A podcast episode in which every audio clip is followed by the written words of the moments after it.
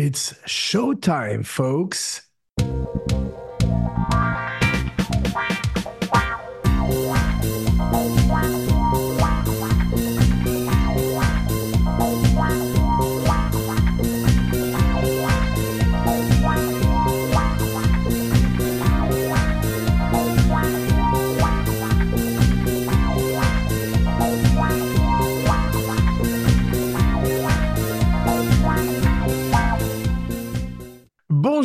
Bienvenue dans Abracadapop, le podcast sur la magie de la pop culture, le popcast en quelque sorte, en direct du Pradé. Je suis votre hôte Johnny Weber, aka Mr. Podcast, et aujourd'hui, tout ce que vous avez toujours voulu savoir sur Sammy Davis Jr. sans jamais oser le demander. Et dans les mots immortels de Dean Martin, cheers. Ah,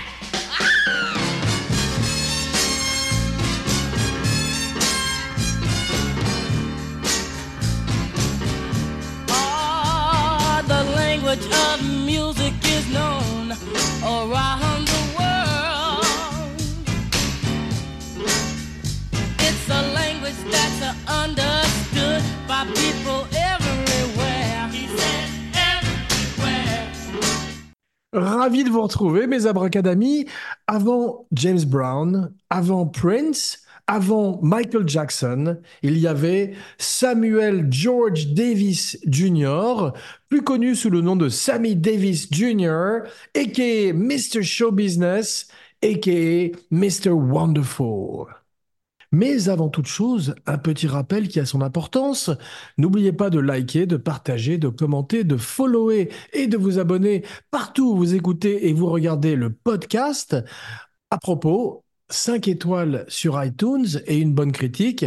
Et surtout, n'oubliez pas de liker et de souscrire à la chaîne Abracadapod sur YouTube avec les fantastiques vidéos de Rome Alenoff. Chaque semaine, une nouvelle vidéo. Chaque semaine, des invités prestigieux, des ciné buddies, des surprises. Donc, faites des tours et euh, portez la bonne parole d'Abracadapod partout autour de vous. Et aujourd'hui, notre histoire commence en 1925 à Harlem, dans le quartier de Manhattan à New York City, à la manière de Buster Keaton ou des Marx Brothers, ou encore du numéro 6, le prisonnier, le petit Sammy est un enfant de la balle, un véritable enfant de la balle, fils d'un artiste de music hall et d'une danseuse de claquettes. Il est élevé par sa grand-mère paternelle et son père, Sammy Davis, pour ne pas perdre la garde de son fils, l'emmène avec lui en tournée dès l'âge de 3 ans. Donc je parlais de Buster Keaton, effectivement, qui était mis dans une espèce de petite valise par ses parents et qui était jeté d'un bout à l'autre de la scène, donc euh, qui a développé d'ailleurs des grands problèmes physiques par la suite de sa carrière, mais qui était véritablement un enfant du musical à la manière de Sammy Davis Jr., qui tout petit donc est sur les planches et apprend son métier comme personne avant lui. Et c'est justement son père et un homme du nom de William Mastin, son parrain, qui lui apprennent donc à danser. Et ensemble, ils deviennent le Will Mastin Trio, qui est donc la première incarnation de la carrière du petit Sammy Davis Jr., le tout petit Sammy Davis Jr., qui ne grandirait pas beaucoup par la suite. Je parlais de Prince, mais c'est un petit peu le même genre de d'entertainer, c'est-à-dire des gens qui savent à la fois jouer des instruments de musique, chanter, danser, cette école de Broadway. Et faire rire aussi, puisqu'on verrait que par la suite, il serait euh, un très grand imitateur. Et on va voir un des premiers Africains américains à imiter des artistes blancs, ce qui à l'époque était très mal vu parce que ça pouvait être pris comme une moquerie en fait par le public blanc. Mais on va voir que tout au long de sa carrière, effectivement, Sammy Davis Jr. rencontrerait le racisme. Alors, dans la première partie de cette carrière, il est protégé de façon magnifique par Will Mastin et par son père qui euh, lui cache que le monde est noir et blanc, en particulier dans cette Amérique des années 40, des années 50. Et en fait, il faudrait attendre le moment où il s'engage dans l'armée pour que d'un coup il découvre la triste réalité de l'Amérique, qui est ce racisme latent, ce racisme larvé, et même ce racisme en plein jour, comme nous l'allons voir dans quelques instants. your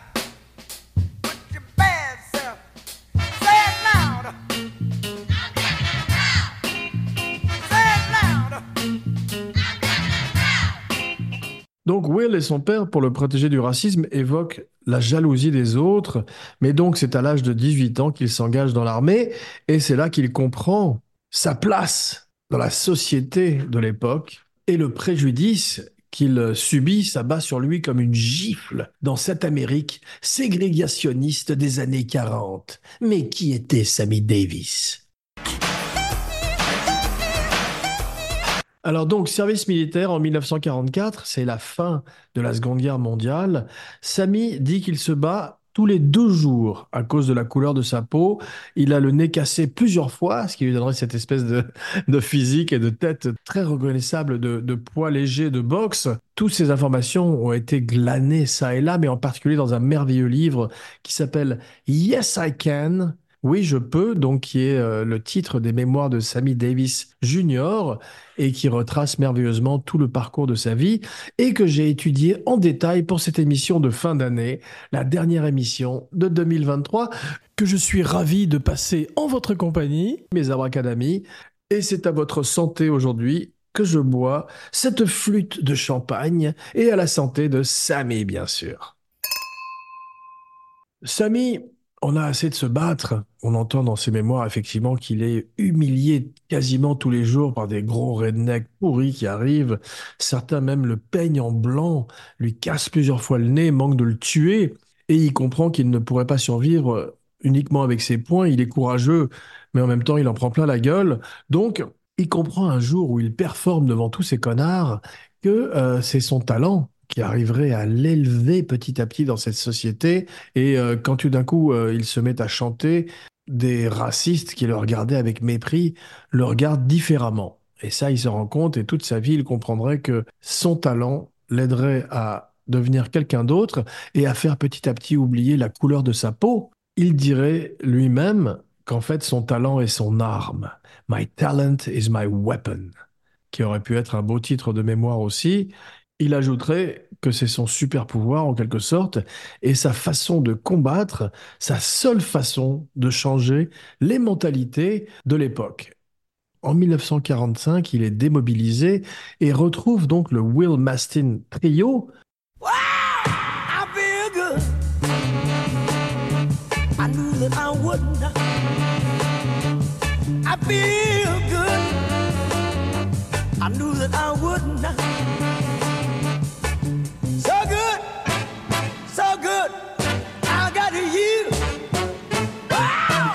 1951 est une date très importante pour lui. La Californie, Los Angeles, Sunset Boulevard, le cirrhose. Alors, non pas la cirrhose du foie, qui est un problème qu'il aurait plus tard dans sa carrière, mais le cirrhose, un nom d'un nightclub très connu de l'époque, où se produisent tous les plus grands artistes. Et c'est là où Sammy, tout d'un coup, devient célèbre pour ses imitations. Alors, il commence à se faire un nom par lui-même, il commence à devenir la star de ce Will Mastin Trio, et après avoir imité euh, les stars de l'époque, les stars noires de l'époque, comme Louis Armstrong ou Joey Lewis, il se met à imiter les stars blanches, comme je disais, donc les James Cagney, les gangsters de l'époque, les Humphrey Bogart, Jerry Lewis lui-même, qui vient le voir d'ailleurs dans sa loge, et euh, il rencontrerait plus tard Bogart, qui se fout de sa gueule et qui lui dit T'as intérêt à arrêter de te moquer de moi, ou tu vas avoir un knuckle sandwich, un sandwich à base de phalanges. Mais il dit tout ça d'un ton euh, plutôt bon enfant, parce que Bogart n'était pas raciste du tout, à la manière d'un grand ami de Sammy Davis Jr., un homme qui compterait beaucoup dans sa carrière et dans sa vie, qu'il rencontre à peu près à la même époque, et qui est Stranger in the Night, Frank Sinatra lui-même, qui fait beaucoup pour la carrière du jeune Sammy Davis Jr. et l'aide tout d'un coup à ouvrir des portes qu'il n'aurait probablement pas pu ouvrir par lui-même. Il ferait par la suite partie du Rat Pack, cet extraordinaire groupe d'entertainers qui comprendrait également Joey Bishop, Peter Lawson, qui serait euh, le beau-frère du président Kennedy, et bien sûr Dean Martin, l'extraordinaire Dean Martin, Dino. When the moon hits your eye like a big pizza pie, it's amore. Les extraordinaires performeurs donc de ce Rat Pack qui ferait un film du nom de Ocean Eleven qui serait plus tard remaké par George Clooney avec Brad Pitt et Matt Damon. À l'époque, c'était donc le Rat Pack avec un des premiers rôles au cinéma de Sammy Davis Jr. Fly me to the moon, Let me play among the stars and let me see what spring is like on a Jupiter and Mars. 1953 est une autre date importante dans la carrière de Sammy Davis. Il a pour la première fois son premier show télévision sur ABC. Alors malheureusement à l'époque, les sponsors sont extrêmement frileux et hésitent à euh, sponsoriser un artiste africain-américain malheureusement. Et partout où il va, donc euh, le pauvre Sammy Davis continue à se heurter au racisme alors que lui ne voudrait exister comme un artiste sans couleur, sans frontières mais pas sans religion, puisque c'est à peu près à cette époque-là qu'il commence à songer à se convertir au judaïsme.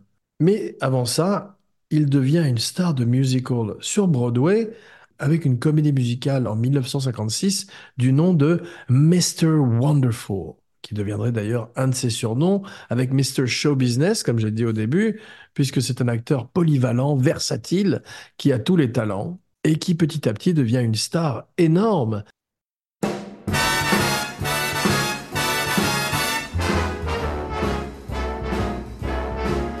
How lucky can one guy be?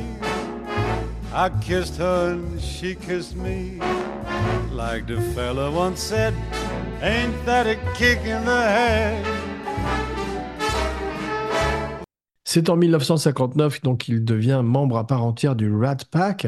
Alors on dit que ce nom de Rat Pack a été inventé par Shirley MacLaine, mais qui viendrait effectivement d'abord de Bogart, qui parlait de ses compagnons de poker qui au petit matin ressemblaient tous à une bande de rats avec des faces de déterrés. Et donc ce, nickname, ce surnom a été repris par Sinatra et surtout par Shirley MacLaine qui est arrivé un matin chez Sinatra où tout d'un coup tous ces joyeux lurons étaient en train de jouer au poker après une nuit de beuverie et de cigarettes et ressemblaient également à une bande de rongeurs. Après Ocean Eleven en 1960, il y a Sergent 3 en 1962 et euh, c'est là à peu près le moment où Sammy Davis se met à performer à Las Vegas.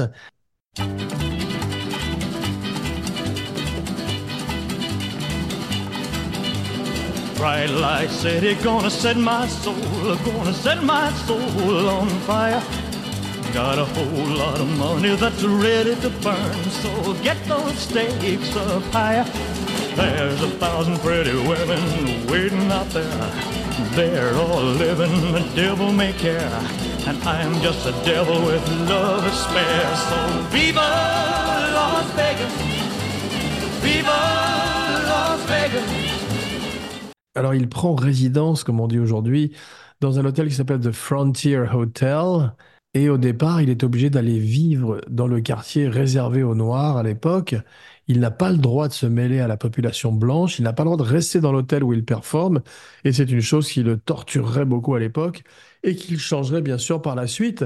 Il contribuerait beaucoup à changer les mœurs. Il fait une opération publicitaire de photos avec Ava Gardner à l'époque, une des plus belles femmes du monde, et bien sûr les tabloïds voraces et farouches de l'époque s'emparent de la photo et essaient de faire croire à une idylle, et c'était euh, dans cette époque d'Amérique avec ses lois anti-miscélénation, je crois qu'on dit, c'est assez compliqué à dire, très très mal vu. Alors euh, ça lui donne une très mauvaise réputation, aussi bien chez les Blancs que chez les Noirs, où tout d'un coup euh, les Noirs disent qu'il a envie d'être blanc, et les Blancs ne voient en lui qu'un Noir. C'est à double tranchant puisque ça lui fait une publicité énorme, mais en même temps, euh, il reçoit régulièrement des lettres de menaces, des lettres de menaces de mort d'ailleurs, de rednecks qui ne peuvent pas supporter de voir ce petit bonhomme noir avec de sublimes femmes blondes et il est souvent obligé de se cacher, malheureusement.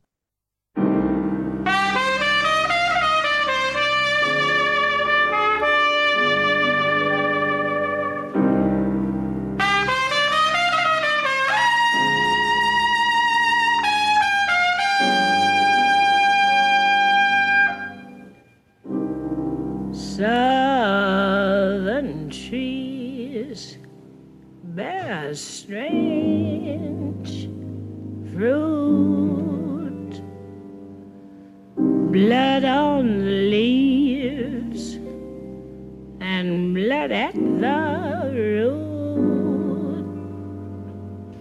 Black bodies swinging in the southern breeze. Strange fruit hanging from the À l'époque, à Las Vegas, les artistes africains-américains n'ont pas de dressing room, ils n'ont même pas de loge, ils n'ont pas le droit de jouer dans les casinos et doivent se cacher et simplement juste aller performer le soir pour des blancs. Et en 1964, il est le premier artiste africain-américain à se produire au Copacabana Club à New York, qui est ce club, je crois, qu'on voit dans Goodfellas où euh, Ray Liotta, Karen, entre euh, avec Karen, donc par la porte de service. Et cet extraordinaire plan séquence, un des plus grands plans séquences de l'histoire du cinéma, nous fait découvrir les euh, coulisses, puis la salle principale du Copacabana. Après avoir rencontré ce racisme terrible à Las Vegas, Sammy refuse de se produire dans les endroits prônant la ségrégation raciale. Et il veut ouvrir, défoncer les portes de l'époque. Il en souffre énormément, comme je disais, et c'est pour ça qu'il euh, part au Canada, qui est plus juste, et lui offre son propre TV Specials, appelé à l'époque Sammy's Parade. Alors là, il peut avoir des sponsors, parce que le Canada est donc beaucoup plus ouvert d'esprit que l'est l'Amérique à l'époque. Et en 64, il est à Broadway le soir, il a son talk show dans l'après-midi et il est en enregistrement en studio en fin de journée. On ajoute à ça les Variety Specials, qui sont ces émissions de variété, les Maritiers et Gilbert Carpentier de l'époque, plus des shows caritatifs. Donc il est extrêmement euh, busy, très très très occupé. Et avant James Brown, on peut dire qu'il est le hardest working man in show business, l'homme qui travaille le plus dans le show business, qui était le surnom de James Brown à l'époque. Ils aimaient bien les surnoms. Et euh, malheureusement, ça n'est pas véritablement un homme de famille, effectivement, puisque tout son temps est dédié au show business. Comme disait Woody Allen, si c'était euh, pas un business, ça s'appellerait juste le show show. Et donc, euh, sa vie est dédiée à devenir un meilleur performeur, un meilleur artiste, un meilleur entertainer, comme il le dit lui-même, et masteriser tous les niveaux de la communication, en fait, avant l'heure. Il aurait été aujourd'hui un influenceur. Il est à l'époque un entertainer.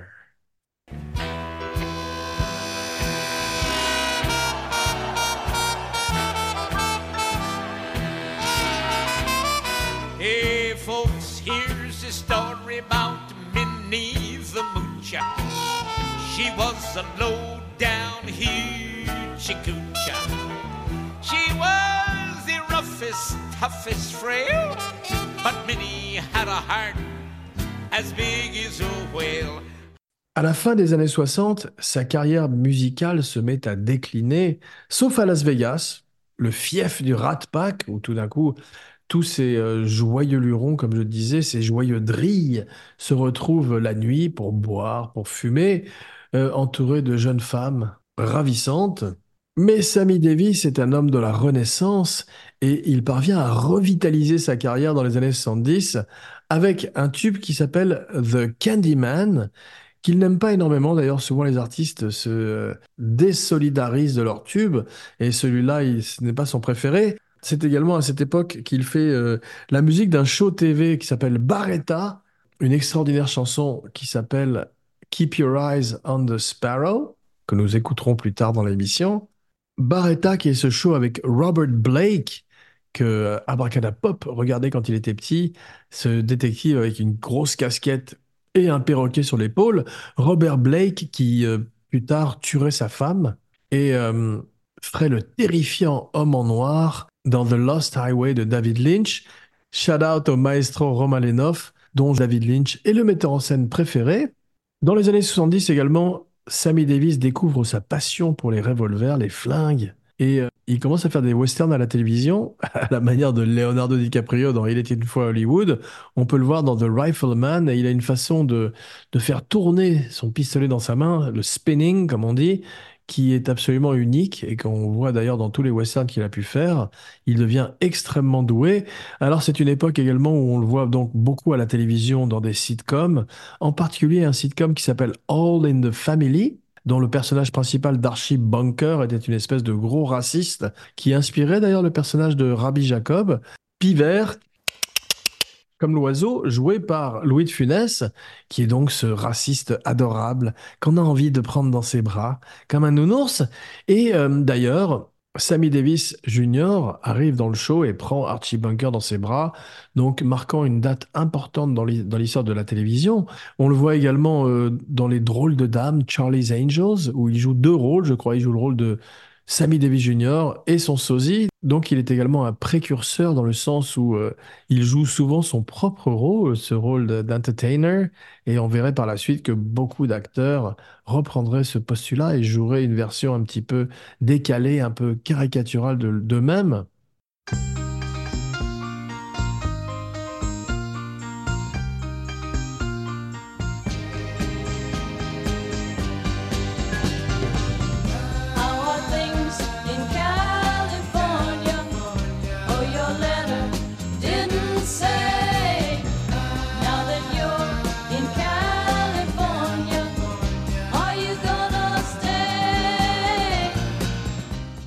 En 1967, une autre date très importante, puisque c'est la première fois à la télévision qu'un artiste noir embrasse une blanche sur la bouche. La blanche, c'est Nancy Sinatra, la fille de Frank. Le show, c'est un show sur la NBC de variété. Et donc, Sammy change une fois de plus la donne et les mentalités.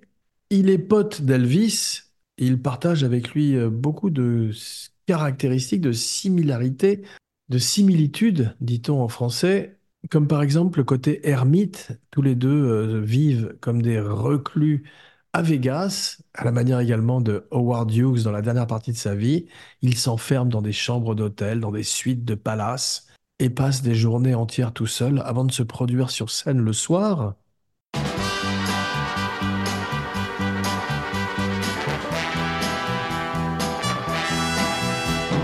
Any day now.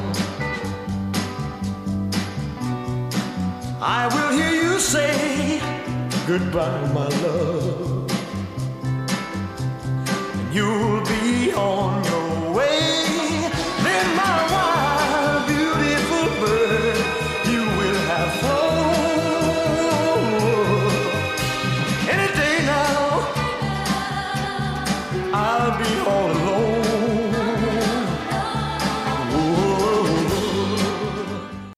Dans ce côté euh, bouffon du roi qu'avait un petit peu Sammy Davis Jr., il faisait rire Sinatra, il faisait rire Elvis.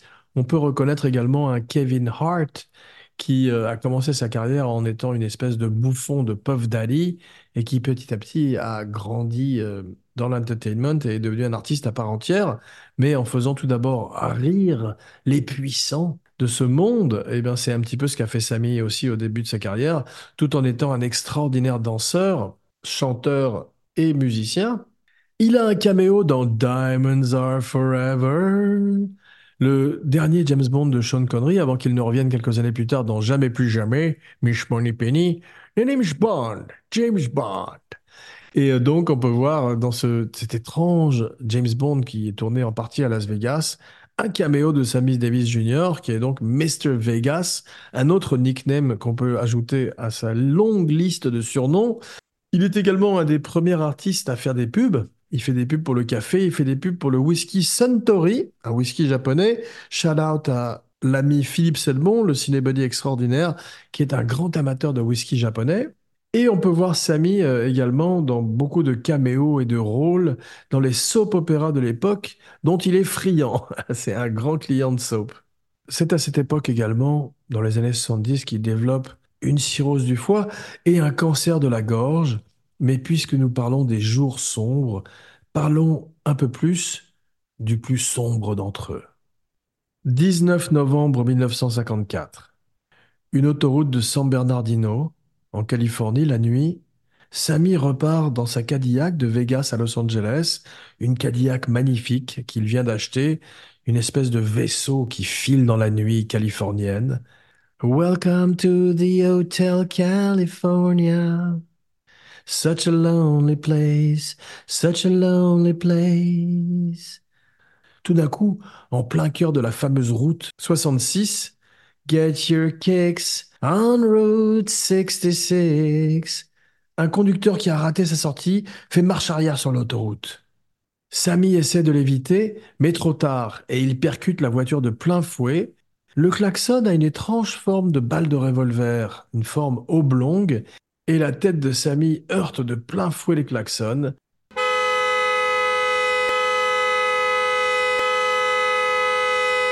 Le majordome de Samy, qui est dans la voiture avec lui, perd toutes ses dents. Il met sa main devant sa bouche, sa bouche ensanglantée, se tourne vers Samy qui est en train d'essayer de l'aider, d'aider son ami, et se met à pleurer tout d'un coup. Samy comprend pas très bien pourquoi.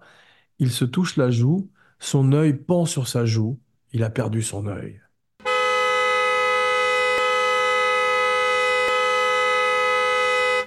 Ce jour-là, Samy devient presque aveugle. Un chirurgien d'un hôpital de San Bernardino décide de lui retirer l'œil et lui dit qu'il va devoir porter un bandeau noir pendant près de six mois. Samy pense que sa carrière est terminée, mais le chirurgien lui dit qu'on va lui installer un œil de verre à la manière de Peter Falk, Colombo.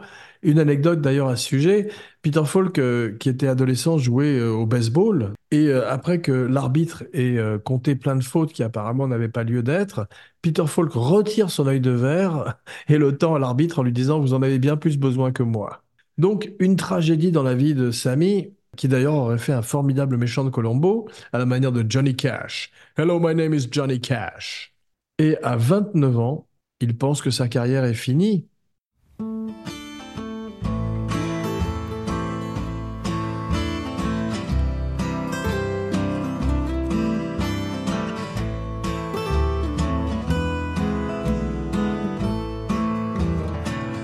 Where the road is dark and the seed is sown, where the gun is cocked as the bullets cold, where the miles are marked in the blood and the gold. I'll meet you farther on up the road. Mais Sammy est un warrior.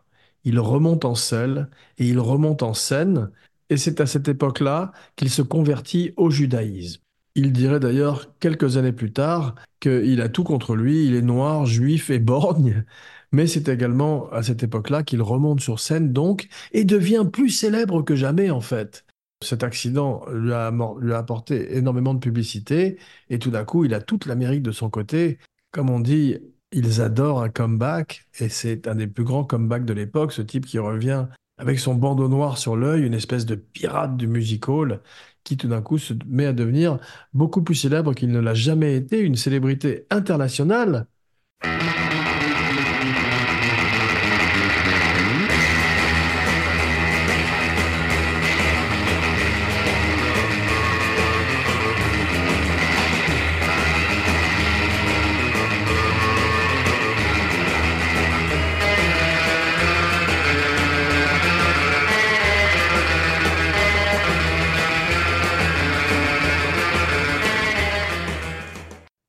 1957, il commence à sortir avec Kim Novak, c'est très mal vu, et même dangereux à l'époque, puisque tout d'un coup, la mafia lui envoie des menaces, des menaces de mort, lui disant que, en gros, touche pas à la femme blanche, le film de Marco Ferreri.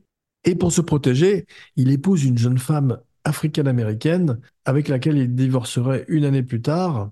Le mariage, qui était destiné à sauver les apparences, était de toute façon programmé court, et c'est juste après qu'il rencontre May Britt, une actrice suédoise, blanche, très belle, avec qui il aurait une idylle secrète, car il doit se cacher des médias et de la mafia.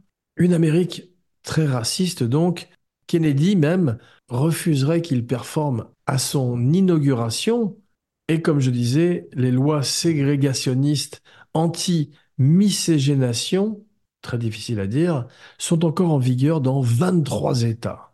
Après son divorce de May Britt, Sammy plonge dans l'alcool, ainsi que dans le Emyl nitrite, une drogue puissante, et également il s'intéresse au satanisme et à la pornographie. Nous sommes en 1968, en plein Flower Power.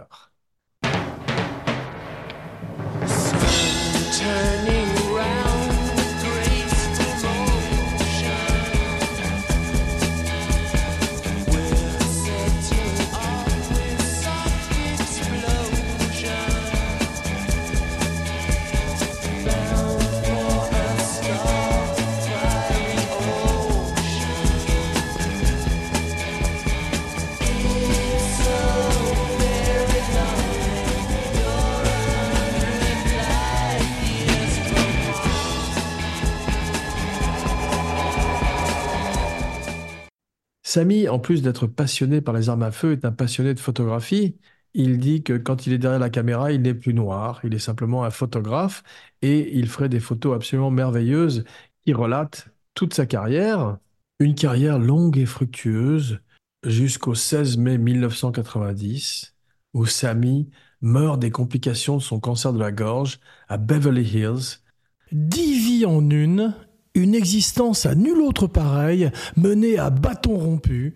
Trop d'alcool, trop de cigarettes, trop de stress auront raison du plus grand entertainer du monde, Mr. Show Business, s'éteint dans sa mansion de Beverly Hills le 16 mai 1990 à l'âge de 64 ans.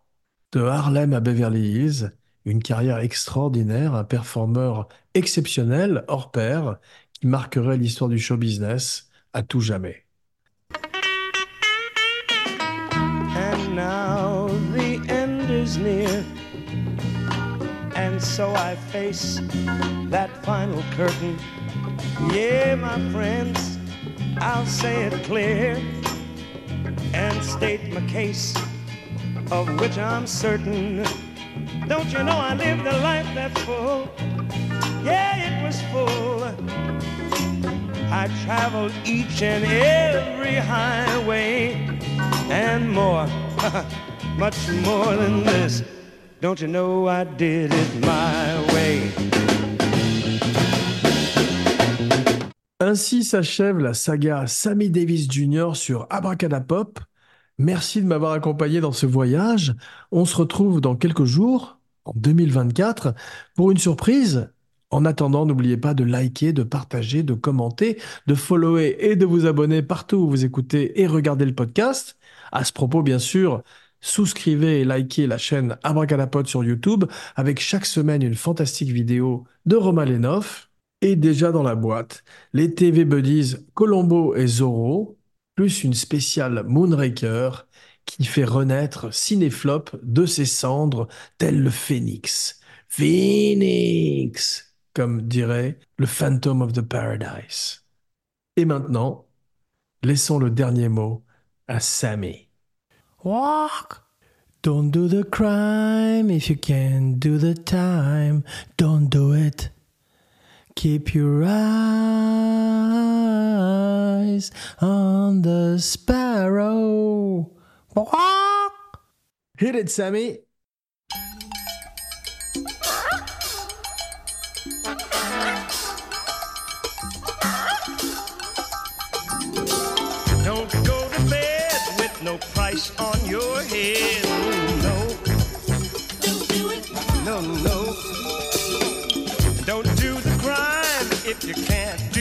Time.